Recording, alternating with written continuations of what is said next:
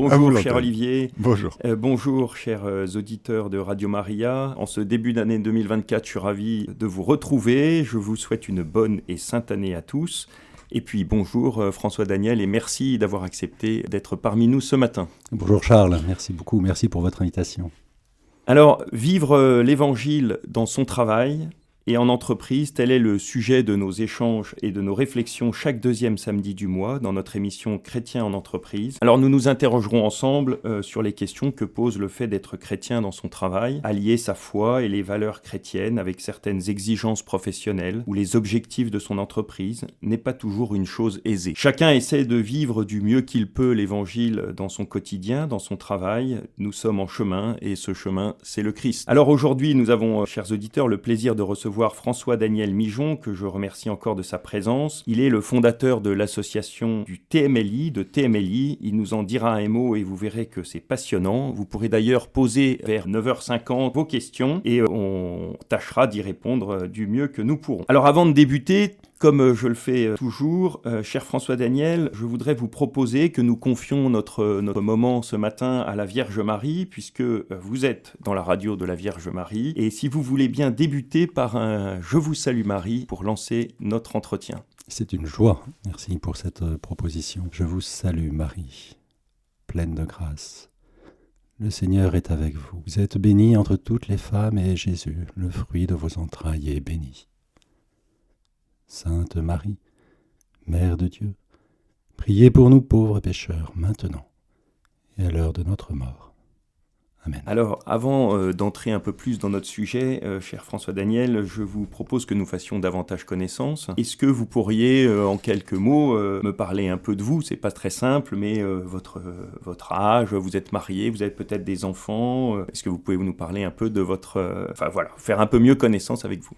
Avec joie. Je suis euh, donc j'ai 54 ans. Je suis marié avec euh, Anne Charlotte depuis 1995, euh, donc voilà, quelques bonnes années. Et nous avons la grâce d'avoir huit enfants à la maison, une fratrie qui s'étale entre 15 ans et, 27 ans. C'est une grande joie que cette aventure du, mariage, avec ses exigences et maintenant voilà cette nouvelle période de, faire rentrer dans la vie adulte ces jeunes, euh, ces jeunes pousses. Très, très, très, très beau moment. Et cette aventure euh, est d'autant plus euh, fondamentale et, une grâce supplémentaire parce qu'elle a été et elle est toujours le, le lieu de cette de ce ressourcement fondamental qui nous permet d'être au, monde et d'apporter au monde ce que nous avons à apporter, que ce soit en famille et évidemment comme cellule de base de la société, ben, à tout le monde.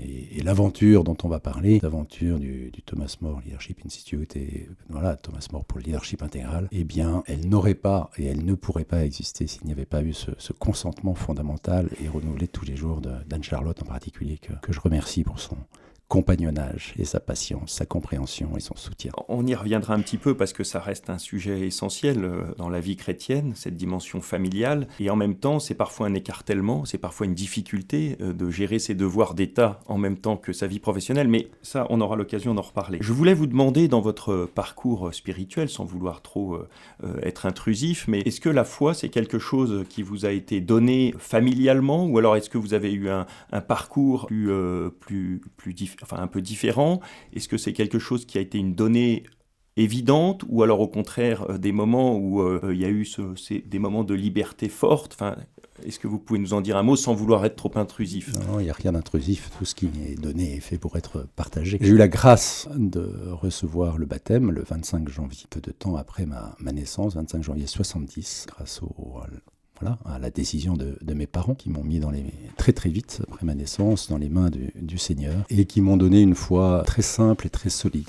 Euh, papa et maman ont vraiment vécu de cette, de cette foi toute, toute bénie, sans, sans l'ombre d'un voile. Et évidemment, c'est une base arrière, voire une base avant, extrêmement, extrêmement forte. Évidemment, comme toute personne, bah, j'ai reçu une, sans comprendre la valeur de ce que je recevais, comme tout enfant. Et j'ai eu, comme toute euh, personne, le moment où je me suis dit, mais pourquoi euh, on, me donne ça? On doit bien pouvoir s'en occuper autrement. Et donc j'ai eu ma belle crise d'adolescence et, et, de foi, sans révolte, parce que je suis pas d'un tempérament révoltant, ou révolté. Mais, mais voilà, avec cette question de dire pourquoi et, essayons peut-être d'autres chemins. Jusqu'à ce que le Seigneur me donne cette grâce, c'était à Paris-le-Monial, dans la chapelle des apparitions, en 92, le 15 août 1992, la grâce d'une rencontre personnelle dans l'Eucharistie par l'entremise d'un ami, Laurent Mortreuil, qui a eu cette audace de me réveiller à 3 heures du matin en me disant François Daniel, mon ange gardien me dit trois fois de t'emmener à la chapelle des apparitions. Évidemment, je me demandais ce que cette énergumène était en train de me raconter, mais vu son audace et voir son outrecuidance, je me suis dit que ça devenait pas de lui. Voilà, j'ai tout simplement cheminé jusqu'à cette chapelle. Je me souviens de cette, voilà, de cette marche dans la nuit, euh, dans, l'humidité de l'herbe, et, euh, et cette arrivée dans la chapelle des apparitions avec ce disque, ce disque blanc éclairé. C'est ainsi que je suis rentré dans la chapelle des apparitions et euh, j'en suis sorti en, sachant très profondément et très intimement qu'il était le Christ vivant et ressuscité, qui demandait simplement à habiter mon cœur pourvu que je lui fasse une petite place. Ça a été votre moment, alors sans employer de mots savants, mais je crois qu'il y a des moments du kérigme dans, dans les itinéraires de foi, ça a été cette rencontre euh, profonde Merci à Marguerite Marie et Parel Monial, qu'on s'est nombreux à connaître, et Dieu sait si c'est un endroit de grâce. Absolument. Euh, alors, est-ce qu'on peut parler peut-être euh, en, quelques mots de votre parcours professionnel? Voilà, de, vous avez suivi des études classiques, entre guillemets, vous allez peut-être nous en dire un mot, puis après votre parcours professionnel, votre, entrée dans la vie active et, mhm. ce cheminement jusqu'à la volonté de, de, créer vous-même des entreprises. Absolument, c'est, euh, en fait, j'ai eu la chance d'avoir quelques, quelques talents scolaires, et donc les études se sont bien passé assez vite. J'ai été euh, diplômé de l'école polytechnique et puis l'école des ponts et chaussées. Et euh, je suis rentré, j'ai débuté ma carrière dans l'administration comme ingénieur du corps des ponts et chaussées, où j'ai eu la chance de pouvoir euh, construire quelques routes et autoroutes lorsque c'était encore un sujet d'actualité. Maintenant, je pense que le, programme est bien accompli. D'ailleurs, on commençait à en parler, on parlait de la fin de ce programme. Et nous avons ensuite, après cette première période d'à peu près un petit peu moins de six ans, j'ai été interpellé par euh, le témoignage d'amis euh, sur le, métier du conseil de direction générale donc j'ai rejoint un cabinet de conseil de direction générale et un métier passionnant qui, euh, qui alliait euh, à la fois la, stimulation intellectuelle, la résolution de problèmes et, euh, la transformation humaine. Et donc je, me suis passionné pour ce métier de la transformation des entreprises jusqu'à ce qu'on m'appelle, ayant à la fois une culture administrative et une culture de transformation, on m'appelle à servir l'administration, cette fois-ci sur des sujets de réforme, transformation de, de l'administration, ce qu'on appelait à l'époque la, la réforme de l'État que nous appelons euh, désormais la transformation de l'action publique. Et, ça a été là aussi euh, cette année passionnante sur ce, sur ce sujet-là. Et puis euh, au terme de cette, de cette tranche de vie, ayant eu l'impression de à fois vivre, je dirais, le, métier le plus, le plus passionnant sur probablement l'organisation qui, est là, qui pour moi a fait le plus de sens, hein, cette administration qui, nous permet de vivre ensemble, de nous tenir ensemble, de, de faire l'unité de notre nation. Je me suis dit qu'à une quarantaine d'années, je risquais d'être vieux, c'est-à-dire de commencer à dire que c'était bien avant et voir c'était mieux avant. Euh, ce qui évidemment est un danger grave. Et à ce moment-là, je me suis tout simplement dit, mais quelle est la source? Quelle pourrait être la source? D'un enthousiasme renouvelé quotidien qui, euh, qui, ne vieillira pas. Et en allant euh, chercher euh, ce, film de l'enthousiasme qui, ne se rompt pas, je suis arrivé, grâce à une rencontre avec une, éditrice, je suis arrivé à, à cette clé du, de ce que j'appelle désormais le, le leadership authentique, qui est une manière de finalement de donner des clés extrêmement concrètes pour se dire mais la seule force de transformation authentique, enthousiasmante, pérenne, bénéfique, c'est de devenir ce que nous sommes.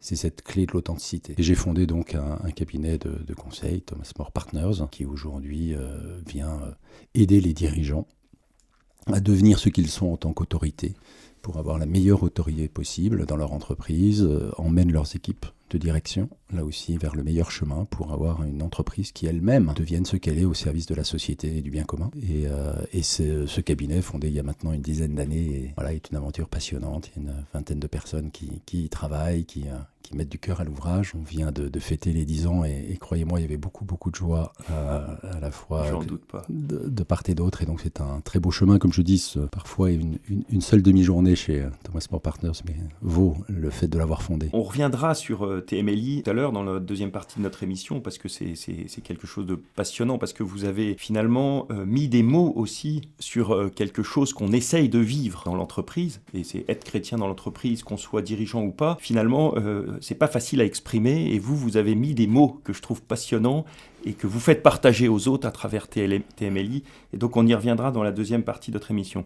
Mais j'ai envie de vous demander, sur ce parcours, que ce soit votre jeunesse, ou que ce soit cette, euh, ce début de vie professionnelle, est-ce qu'il y a des figures qui vous ont marqué, soit sur le plan spirituel, dans, dans la construction de, de l'homme que vous êtes aujourd'hui, soit sur le plan professionnel aussi, des rencontres qui vous ont euh, éduqué ou qui vous ont élevé ou augmenté euh, Est-ce qu'il il y a comme ça dans votre itinéraire des figures marquantes? Bien sûr, bien sûr, nous sommes le fruit de, nos rencontres. Bon, il y a évidemment la figure marquante du, Christ dans l'Eucharistie, euh, des plus marquantes et, évidemment des, plus, euh, des plus quotidiennes. Quelles ont été euh, pour moi les, réverbérations? Du Christ sur, sur mon chemin J'ai parlé de, mes parents. J'ai parlé de, mon épouse et si je devais développer dans le champ de la sainteté, il y a dire, trois figures qui, qui me touchent profondément. Saint José Maria, euh, qui euh, a donné vraiment comme euh, voilà, canonisé pour être le saint de l'ordinaire, des clés vraiment très très très très concrètes pour vivre, hein, faire de la, de la, vie ordinaire un sacrement quasiment, c'est-à-dire une, rencontre, une opportunité de rencontre avec Dieu. Je trouve qu'il a mis des mots sur cette, cette simplicité de vie en Dieu dans, l'ordinaire, qui m'ont beaucoup touché. Un de de notamment de ses écrits, son recueil d'homélie qui est Ami de Dieu, qui est très très très beau et qui m'a beaucoup touché, qui m'a aidé à, vraiment euh, trouver ce chemin d'une euh, profondément réconciliant profondément un idéal hein, de, sainteté et puis euh, l'apparente banalité du quotidien. Une autre figure qui m'a beaucoup marqué, qui me marque beaucoup, c'est Maurice Zindel. Maurice Zindel, un prêtre euh, qui a pour moi les mots du silence, les mots de, ce, de cette intimité trinitaire, de cette plongée en Dieu, de cette intimité. Euh, à chaque fois qu'on le lit ou à chaque fois que je le lis, je, voilà, rentre dans ce, dans ce silence. Il a des, des formules qui, qui, me touchent profondément. Ne, parlez pas de Dieu, vous l'abîmez. Voilà, des, des, phrases comme ça qui, se, qui je trouve édifiantes et, qui font beaucoup, euh, beaucoup avancer. Et, euh, et l'ouvrage que, que, je trouve très très beau pour rentrer dans Maurice Indel, c'est Ne croyez pas en Dieu, vivez-le. Enfin, je ne crois pas en Dieu, je le vis. C'est ça le, titre. une troisième figure, et personne ne sera surpris probablement, c'est Saint Thomas More. Saint Thomas More, cet homme complet, cet homme de gouvernement, ce père de famille, cet époux, cet avocat, cet homme politique, on pourrait rajouter la liste de, des choses qu'il a vécues à la fin du 15e, début du 16e siècle, et, euh, euh, et qui offre sa vie d'une certaine manière pour ce leadership intégral, c'est-à-dire cette, euh, cette attention à être profondément au cœur du monde authentique, sans mélanger les genres, mais à titre personnel, de le vivre héroïquement jusqu'au bout avec la grâce de Dieu. Et il y a quelque chose dans son, témoignage de vie, dans un monde compliqué, dans un monde chahuté, voilà, de ce désir de, de garder le cap euh, et d'être pour ses concitoyens un point de repère, un phare. Et, évidemment, cette figure me, frappe beaucoup. Et c'est pour ça que je lui ai confié ces différentes initiatives, qu'elles soient professionnelles ou, apostoliques.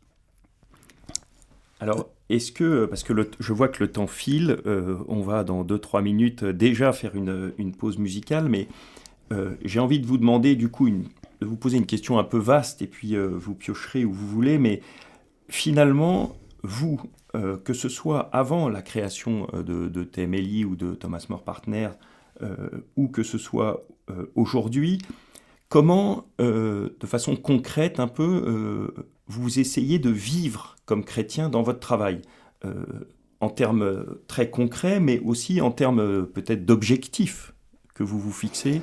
Est-ce que vous pouvez nous en dire quelques mots? Oui, bah, d'abord j'essaye.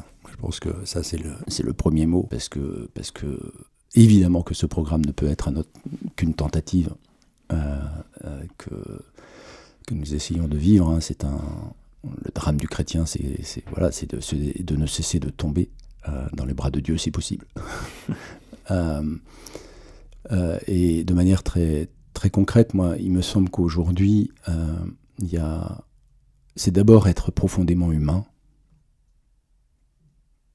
parce que nous sommes un Dieu de l'incarnation, nous sommes un Dieu qui a embrassé cette nature humaine, euh, sans vouloir la, la, rendre bizarre, mais vraiment euh, en l'épousant pour, euh, pour lui donner tout ce qu'elle a à donner. Donc d'abord une première aspiration à être profondément humain, et puis dans une profonde humilité, essayer de recevoir de la Trinité la grâce de pouvoir le vivre jusqu'au bout, malgré les malgrés, malgré le premier malgré qui est ma pauvre fragilité, ma petitesse, malgré la petitesse de ce qui, voilà, du monde dans lequel on est, qui est fait de, fragilité, de blessures, de coups envoyés, de, violence, voilà. donc il ne s'agit pas d'être naïf, mais il s'agit de se dire, pourquoi?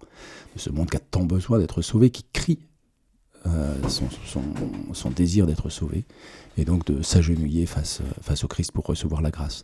Et ça, ça donne une clé de, très concrète. Donc essayez d'abord de chaque jour euh, à travers des rencontres euh, amoureuses avec, euh, avec le Christ, avec Dieu, à essayer de recevoir ce que, nous ce que j'ai à recevoir. Donc j'essaye d'aller à la messe, j'essaye de prier, à la fois le chapelet, de faire oraison, et, et puis de, entre chaque rendez-vous, d'essayer de, de, revivre cette présence de Dieu pour lui remettre chaque instant, chaque moment, chaque sourire, chaque larme.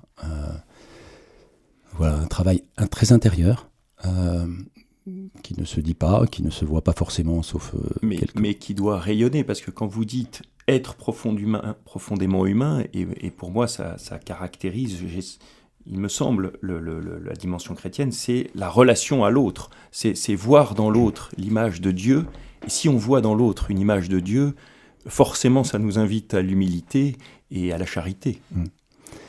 J'espère que ça rayonne, euh, mais j'aime beaucoup cette phrase de l'Évangile. Euh, à Antioche, pour la première fois, ils leur donnèrent le nom de chrétiens.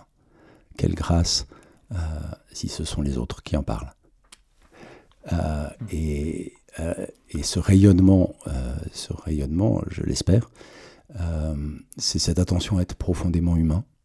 Alors, profondément humain, je donnerai peut-être quatre, points d'attention, quatre points de repère qu'il est compliqué de, parvenir à vivre, mais qui, qui nous mettent en tension vers cette plénitude de l'humanité, me semble-t-il. La première, je dirais, la disponibilité. Euh, suis-je présence? Euh, Suis-je présence accueillante dans cet instant-là qui m'est donné, qui est le seul instant qui, qui est vrai, qui est cet instant présent? Disponibilité à accueillir, disponibilité à s'offrir, disponibilité à laisser libre. Être une présence libérante de disponibilité. Un premier point de repère. Euh, un deuxième point de repère, est-ce que j'entreprends pour le bien commun. Est-ce que j'entreprends pour le bien commun? Est-ce que je suis humble pour me dire que le bien commun est plus que mon propre bien? Vaut plus que mon propre bien. Est-ce que je suis euh, visionnaire de ce bien commun? Est-ce que euh, j'essaye d'être audacieux pour ce bien commun? Un troisième point de repère, euh, est-ce que consolateur du plus fragile Est-ce que je suis vulnérable euh, pour me laisser toucher, pour que mon cœur soit bouleversé par la présence de l'autre? Est-ce que j'essaie d'être inventif pour essayer de répondre aux besoins de la personne qui est face à moi Est-ce que je suis serviable pour lui mettre à disposition ce qui m'est donné à cet instant pour lui? Et puis, trois, quatrième point de repère, est-ce que je suis joyeusement sportif dans la transformation? Ah, ça, ça me rappelle quelqu'un. Joyeux. Joyeusement sportif dans la transformation, ça veut dire quoi? C'est pas Guy de la Rigaudie euh, non, je, ne sais pas. Non, non, ça me rappelle ça, mais non, non, mais je me. C'est possible. Hein. Joyeusement sportif. Joyeusement sportif, sportif dans la transformation. Est-ce que je suis lucide pour voir euh, la réalité telle qu'elle est? Est-ce que je me laisse choquer par la, par la réalité, ma fragilité? Est-ce que face à ces limites-là, est-ce que je lâche prise pour, euh, pour vraiment ben, me laisser transformer moi-même?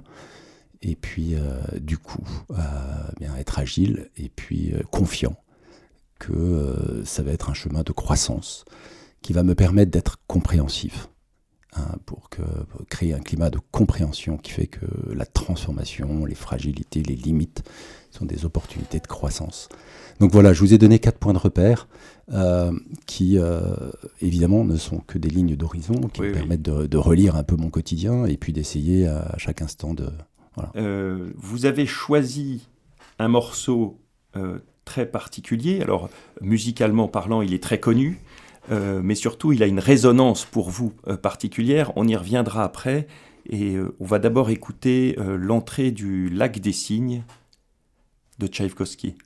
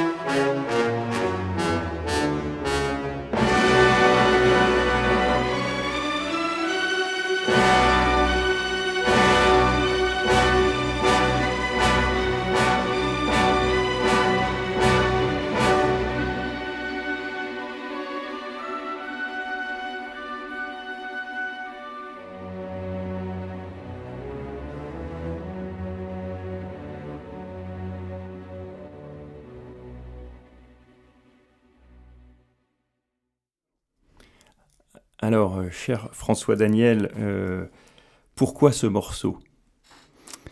Ce morceau, c'est euh, la musique qui a été choisie pour accompagner un, moment que je trouve fantastique dans, ce beau film, Les hommes et les dieux, où on voit ces, moines bénédictins de Tibérine discerner s'ils restent ou s'ils partent, s'ils s'offrent ou s'ils se gardent c'est pour moi un, moment eucharistique, en fait, hein, qui, est, qui est vraiment cette question qui nous est posée à chaque instant. Est-ce que je me garde? Est-ce que je m'offre? Et, c'est vrai que du coup, depuis, je trouve cette évocation très très forte et très très émouvante. Alors, ben, je vous remercie moi beaucoup parce que euh, ça m'a donné l'occasion de revoir le film que j'avais vu euh, quand il était sorti. Et euh, effectivement, cette scène où frère Luc pose le vin sur la table, le calice, c'est vraiment le calice de la scène, quoi. Mm. on a l'impression de revivre la scène et ces, visages des, moines qui sont d'abord dans la joie du sacrifice consenti, puis de la peur, euh, puis de nouveau d'une sérénité. Enfin, euh, c'est un chemin de vie auquel nous invitent euh, ces, moines qui est, bouleversant. Et vraiment, j'invite nos téléspectateurs, s'ils ont l'occasion, non, pardon, nos auditeurs, s'ils ont l'occasion de revoir ce film et notamment cette scène. moi, en tout cas, merci François parce que j'écouterai plus jamais le lac des cygnes de la même façon euh, grâce à vous. Alors, j'aimerais euh, qu'on entre un petit peu plus dans le détail de, la façon euh, dont vous voyez le fait d'être dirigeant, d'être un leader ou d'être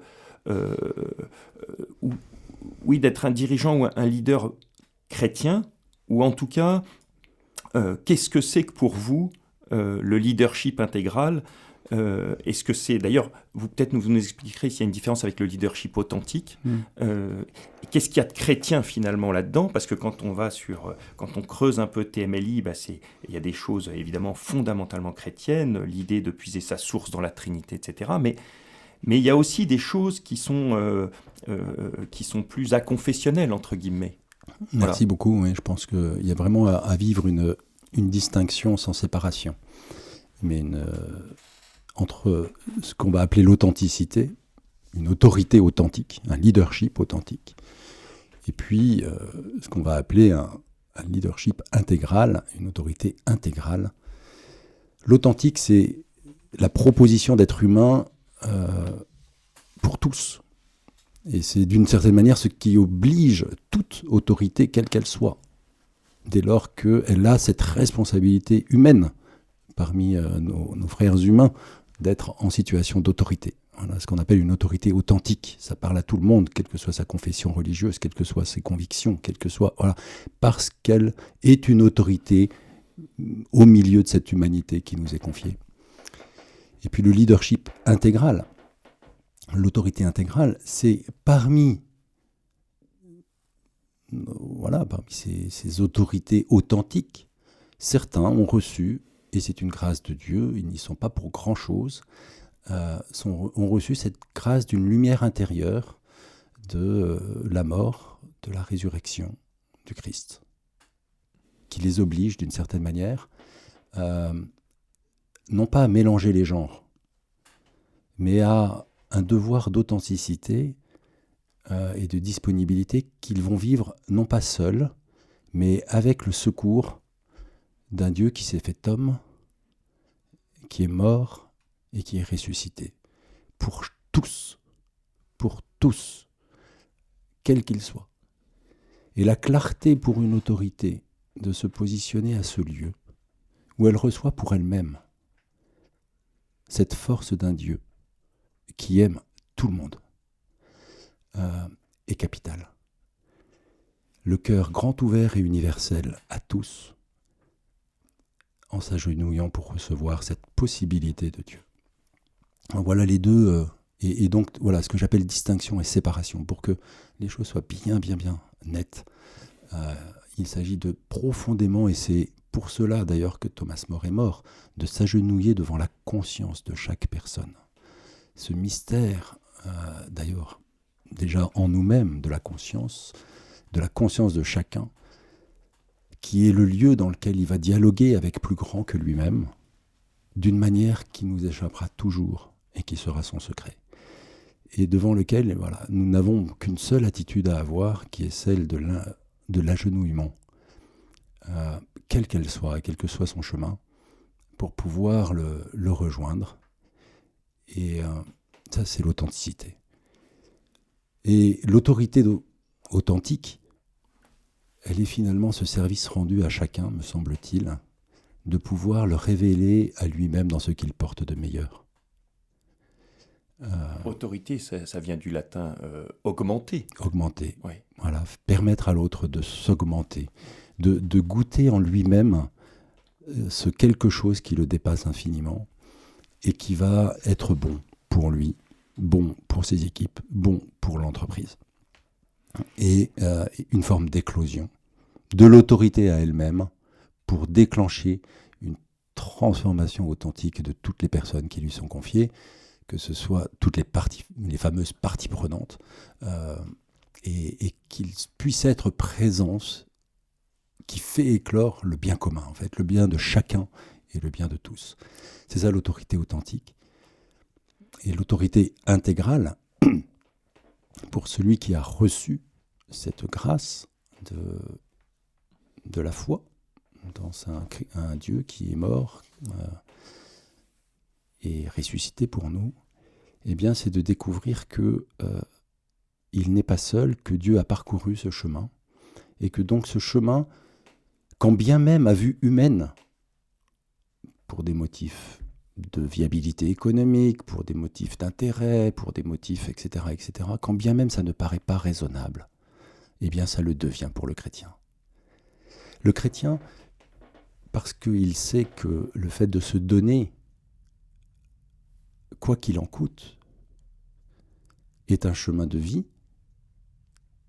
éternel, c'est-à-dire de densité pour l'instant présent, pas éternel au sens de après-demain, éternel parce que ça va transfigurer le moment que nous sommes en train de vivre, ça va lui donner un horizon supplémentaire, il est raisonnable de parier sur l'apparemment déraisonnable. Et en étant cette force d'offrande, de croire à ce que Thomas More appellerait une utopie réaliste, en choisissant de croire, en espérant le meilleur, de lui donner une chance d'être possible. Et pour moi, l'autorité intégrale, elle apporte ceci, de dire au milieu d'une économie qui pourrait n'être que l'équilibre des intérêts particuliers, ce, dogme libéral qui, nous a servi aux algorithmes, euh, eh bien non. Cet algorithme n'a pas le dernier mot. Je ne fais pas confiance à la peur qu'il y a en l'autre pour vivre l'économie. Je fais confiance à ce qu'il y a de meilleur en l'autre. Et si quelqu'un me dit mais c'est une naïveté, je lui dis non, c'est lucide. Et d'ailleurs, c'est le cœur de ce que cherche chaque homme. Mais pour pouvoir le vivre, pour pouvoir me mettre à risque, euh, de, vivre cela, j'ai besoin d'une confiance qui me vient de cette foi dans le Christ. Et, comment, euh, dans le leadership intégral, euh, vous aidez ce dirigeant ou cette personne à résoudre le conflit quand même qui peut y avoir à certains moments vous parliez des intérêts, ben ou le conflit entre l'intérêt de l'entreprise, en tout cas le conflit apparent, et le bien commun, parce que parfois c'est quand même euh, euh, très fort, ou même le conflit entre le bien de la personne et euh, l'argent, par exemple, parce que c'est aussi un sujet. comment, comment le leadership intégral, tel, tel que vous le définissez, réussit à vivre ces conflits de façon particulière hum. Je pense que le lieu du, le lieu du leadership, c'est justement le lieu d'une tension. parce que nous sommes limités, parce que tout n'est pas possible, euh, ni à des personnes, ni à des entreprises, euh, on fait l'expérience de la limite. Et on fait, avec l'expérience de la limite, la nécessité de choisir. Il y a une tension. Ce qui revient à l'autorité, c'est de faire que cette tension devienne soit un conflit, soit l'opportunité d'une alliance. Est-ce que la fragilité est pour nous l'opportunité de dire nous? Parce que évidemment que ce que nos auditeurs sont en train de recevoir, c'est votre contribution et la mienne, parce que nous faisons alliance? Ou est-ce que votre fragilité vous enfermerait et la mienne m'enfermerait et nous offririons à nos auditeurs un conflit? Ce qui ne donnerait pas tout à fait la même euh, chose. Voilà. Et, donc, évidemment, c'est on n'arrête pas d'avoir ces limites mais c'est de se dire, ok, euh, cette limite-là, je suis avec un fournisseur. Ce fournisseur, il a envie de. Voilà. Est-ce que je le vois dans un mode très très transactionnel où je vais le faire souffrir et euh, avoir le plus pour le moins, etc., etc. Ou est-ce que je me dis j'ai face à moi quelqu'un qui a le droit d'exister, qui a ses propres contraintes, qui a ses propres logiques, et moi j'ai mes propres contraintes et mes propres logiques. Et je parie sur le fait que si nous nous faisons alliance, alors nous allons pouvoir faire le bien commun. C'est-à-dire qu'il y en aura pour lui, il y en aura pour nous, il y en aura pour tous. Et, que fondamentalement, c'est ce chemin-là qu'il s'agit à chaque instant quand on est dirigeant. Parce que le dirigeant, son métier, c'est de régler ses problèmes, c'est d'être à ses limites, voilà, de transformer la limite en une alliance, le paradoxe en une alliance et pas en un conflit. Être acteur de paix à, cet endroit-là. Et la, le fait, le leadership intégral, me dit oui, il y a à chaque instant un chemin possible. L'authentique me dit, en plus, il y a une partie humaine, rationnelle, accessible à tous, qui va pouvoir être partagée et partageable. Et donc, il nous faut, la responsabilité que nous avons en tant qu'autorité intégrale, c'est d'être le premier à y croire. Pour que derrière, tous ceux qui sont authentiques et veulent effectivement vivre à la hauteur de l'homme, quelle que soit leur conviction, puissent s'y hisser. Alors, il y a toujours un chemin possible. Ce chemin, c'est le Christ. Euh, je rappelle à nos auditeurs, euh, il nous reste 10 minutes, qu'ils peuvent euh, poser des questions par SMS au 07 83 89 13 75 ou en direct au 04 94 209 109. Alors avant éventuellement de prendre quelques questions, j'ai quand même envie de vous poser conflit ou opportunité d'avancer. Mais il y a parfois le conflit et il est parfois impossible d'y échapper. Et d'ailleurs, euh, euh, Thomas More en est l'exemple même. C'est-à-dire que, où euh, les moines de Tibérine, que vous avez évoqué tout à l'heure, donc ce conflit parfois conduit au sacrifice. Et donc ce sacrifice, finalement l'alternative, c'est celui des autres ou le mien. Alors ça ne peut être que le mien ça ne peut être que le mien, évidemment, euh, que ce qui... Euh, mais oui. Et professionnellement, ça peut se traduire comment, ce sacrifice? Parce que est-ce que ça veut dire, par exemple, qu'à un moment donné, il faut accepter, euh, dans une démarche d'humilité, l'échec et de dire, ben, je, renonce ou je ne veux pas faire ce qu'on veut que je fasse ou, Je crois qu'on va tout à l'heure partager une prière de Thomas More qui va nous montrer les multiples dimensions que et les multiples formes ordinaires que peuvent prendre le sacrifice. Euh, mais quel beau mot que ce sacrifice. Rendre sacré. Et faire goûter par un chemin qui ne peut pas s'expliquer s'il n'y a pas autre chose. Quelle belle manière d'être témoin. De dire Dieu sans en parler à chaque instant, si en tant que dirigeant, avec la grâce de Dieu, nous arrivons à poser un geste humain qui n'a aucun sens si Dieu n'existe pas. Là commence l'apostolat. Là commence l'ouverture des cœurs. De se dire, mais qu'est-ce qui se passe là? Vous voyez, ce, ce fragile vernis d'humanité, comme diraient certains ce lieu où en fait on va pouvoir enfin accéder à ce qu'aucune intelligence artificielle ne pourra jamais calculer, la gratuité. Et là on goûte ce qu'est un être humain. Donc ce sacrifice qui a mauvaise réputation, c'est le seuil de notre humanité. Et il n'y a pas besoin de sang, il n'y a pas besoin de hache, il n'y a pas besoin de guillotine il y a besoin d'un paradoxe que je décide de faire opportunité d'alliance. Ici, maintenant, dans la petitesse d'un sourire que j'offre alors que peut-être qu'intérieurement je viens de prendre un coup, euh, voilà, d'une option, d'une réunion auquel je me rends disponible alors que peut-être que la fatigue commence à se faire sentir, euh, peut-être de la proposition d'une voie dans laquelle tout le monde trouve son compte, alors que je laisse partir quelque chose auquel je tiens beaucoup. ce lieu-là, ce lieu de, du sacrifice qui permet de déclencher d'abord en nous la conversion, et puis autour de nous l'interpellation. L'interpellation de alors peut-être qu'il y a quelque chose de grand dans l'homme euh, qui mérite d'être vécu. Et croyez-moi, l'expérience que j'ai année après année, c'est que voilà, ce, mot de sacrifice, il faudrait lui faire une autre publicité. Euh, parce que ça vaut la peine. Ça vaut la peine. Ça sème la paix, ça sème la joie. Et, euh, et, voilà, c'est ce seuil. parce que vous l'avez évoqué tout à l'heure, mais il y a le mot don, le mot service aussi, caché derrière le mot sacrifice.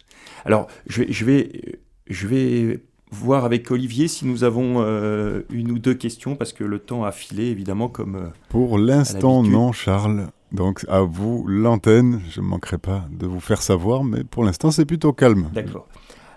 Alors, euh, on, avait, on avait évoqué l'idée d'un choix d'un texte de l'Évangile que vous appréciez, et vous avez choisi le texte de la Samaritaine. Mmh.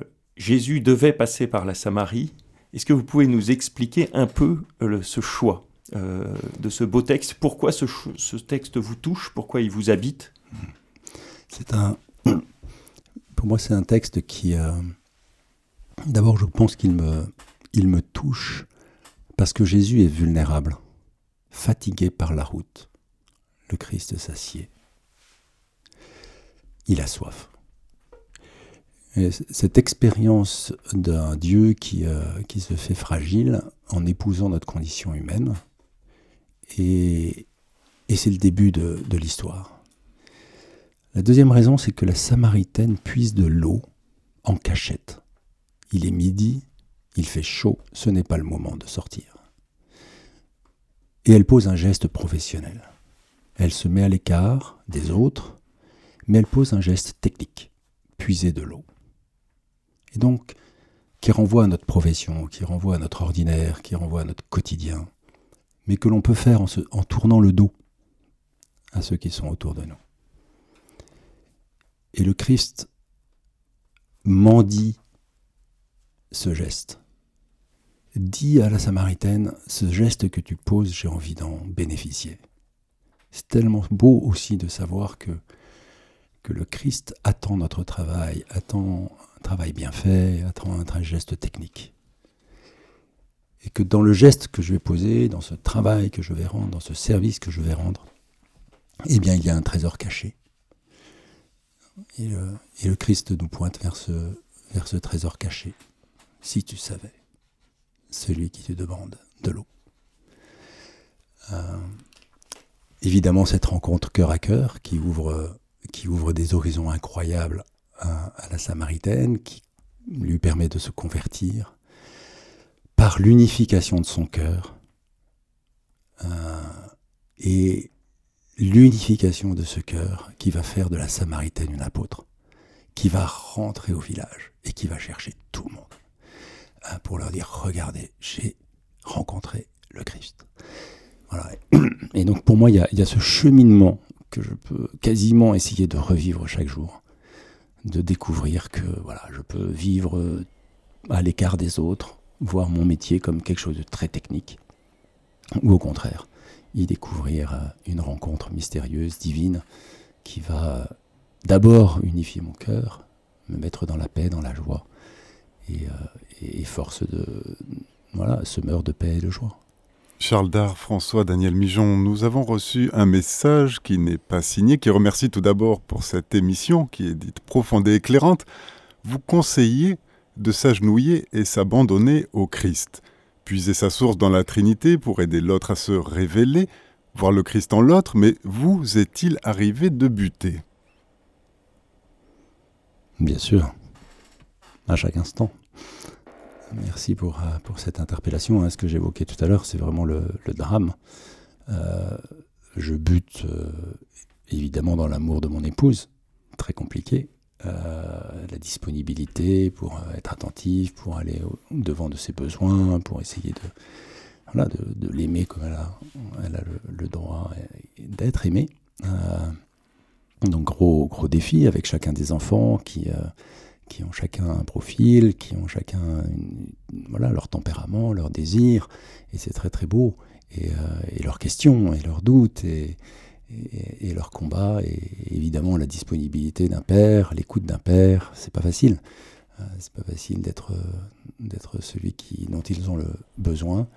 Euh, et puis au travail, ben, c'est c'est l'échec parce que ben, parce qu'il y a une réunion où on perd un peu notre sang-froid et, on n'y arrive pas, et il y a une réunion où on n'a pas le temps et on veut prendre un raccourci et on est blessant et, on va trop vite et on prend pas le temps. Et puis il y a des succès qu'on veut avoir coûte que coûte, alors que ben, il faut savoir accueillir l'échec et peut-être ne pas demander l'impossible.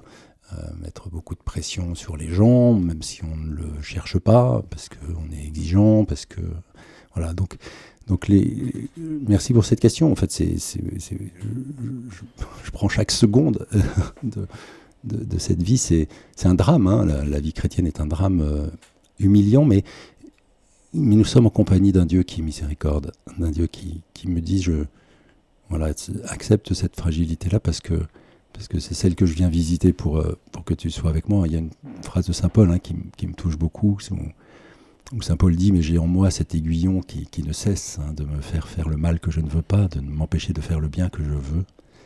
J'ai demandé au Christ qu'il me l'enlève, et par trois fois il m'a dit, ma grâce te suffit. Eh bien, frère, euh, frère Daniel Mijon, vous nous avez fait le prélude, l'introduction à la suivante question que nous avons reçue. Votre vulnérabilité vous a-t-elle aidé? Ma vulnérabilité m'a-t-elle aidé? Alors, c'est un chemin de conversion, ma vulnérabilité. Euh, c'est vraiment un lieu qui a encore à explorer. En tout cas, à chaque fois que j'ai accueilli la grâce de pouvoir l'être, euh, ça a été source d'une fécondité immense. Notre vulnérabilité, en fait, hein, c'est même le, presque la pierre angulaire d'un leadership, c'est-à-dire d'une présence qui engage le meilleur des autres. Pour engager le meilleur des autres, j'ai besoin d'être en creux, j'ai besoin de, de leur faire une place, et, pas une place arbitraire, mais une place qui est reconnaissance de ma fragilité, de ma limite, et donc reconnaissance pour que justement il y ait, la place pour l'autre. Hein. Et donc la vulnérabilité, c'est vraiment une pierre de touche fondamentale pour l'exercice d'une autorité. C'est un des lieux probablement les plus paradoxaux et les moins compris hein, de, l'exercice de l'autorité. Donc oui, elle m'a énormément aidé. Elle est même le chemin vers une autorité authentique. Merci euh, François Daniel. On, va devoir malheureusement s'arrêter là. Le, temps passe trop vite. J'avais encore beaucoup de questions, mais on va finir par quelque chose euh, de, très beau. Euh, que, cette émission soit aussi l'occasion pour nos chers auditeurs de, revisiter Thomas More, qui, anime beaucoup la vie de François Daniel. Et je voudrais qu'on finisse en, en récitant la prière à Saint Thomas More que François Daniel a écrite lui-même, qui est une prière magnifique et qui sera une belle conclusion à notre émission. Et j'en profite, euh, cher François Daniel, pour euh, vous remercier euh, infiniment d'être venu parmi nous ce matin. Merci Charles, merci pour l'invitation. Si vous voulez bien nous, nous dire votre prière. Ô Saint Thomas More, qui avait osé embrasser la sainteté laïque et ainsi transformer le monde de l'intérieur au risque d'y mourir. Ô Saint Thomas More, qui avait osé répondre à votre vocation professionnelle et ainsi tenir fidèlement votre place au risque de déplaire. Ô Saint Thomas mort, qui avez osé vous faire tout à tous, et ainsi être l'ami de toutes les saisons, au risque d'être trahi. Ô Saint Thomas mort, qui avez osé l'intimité sacramentelle, et ainsi vivre d'inspiration féconde au risque d'être incompris. Ô Saint Thomas mort, qui avez osé fonder un foyer lumineux et joyeux pour éduquer vos enfants à la liberté au risque de les perdre. Ô Saint Thomas mort, qui avez osé sanctifier votre travail et y faire ainsi triompher la charité dans la vérité au risque de déranger. Ô Saint Thomas mort, qui avez osé servir en conscience la vie politique et ainsi contribuer au bien commun au risque de finir seul ô saint Thomas mort, qui avait osé vous laisser dépouiller de tout, et ainsi être fidèle jusqu'au bout, pour ne garder que Dieu. Ô Saint Thomas More, apprenez-nous à répondre avec audace aux appels de la sainteté. Merci encore François Daniel. Merci Charles.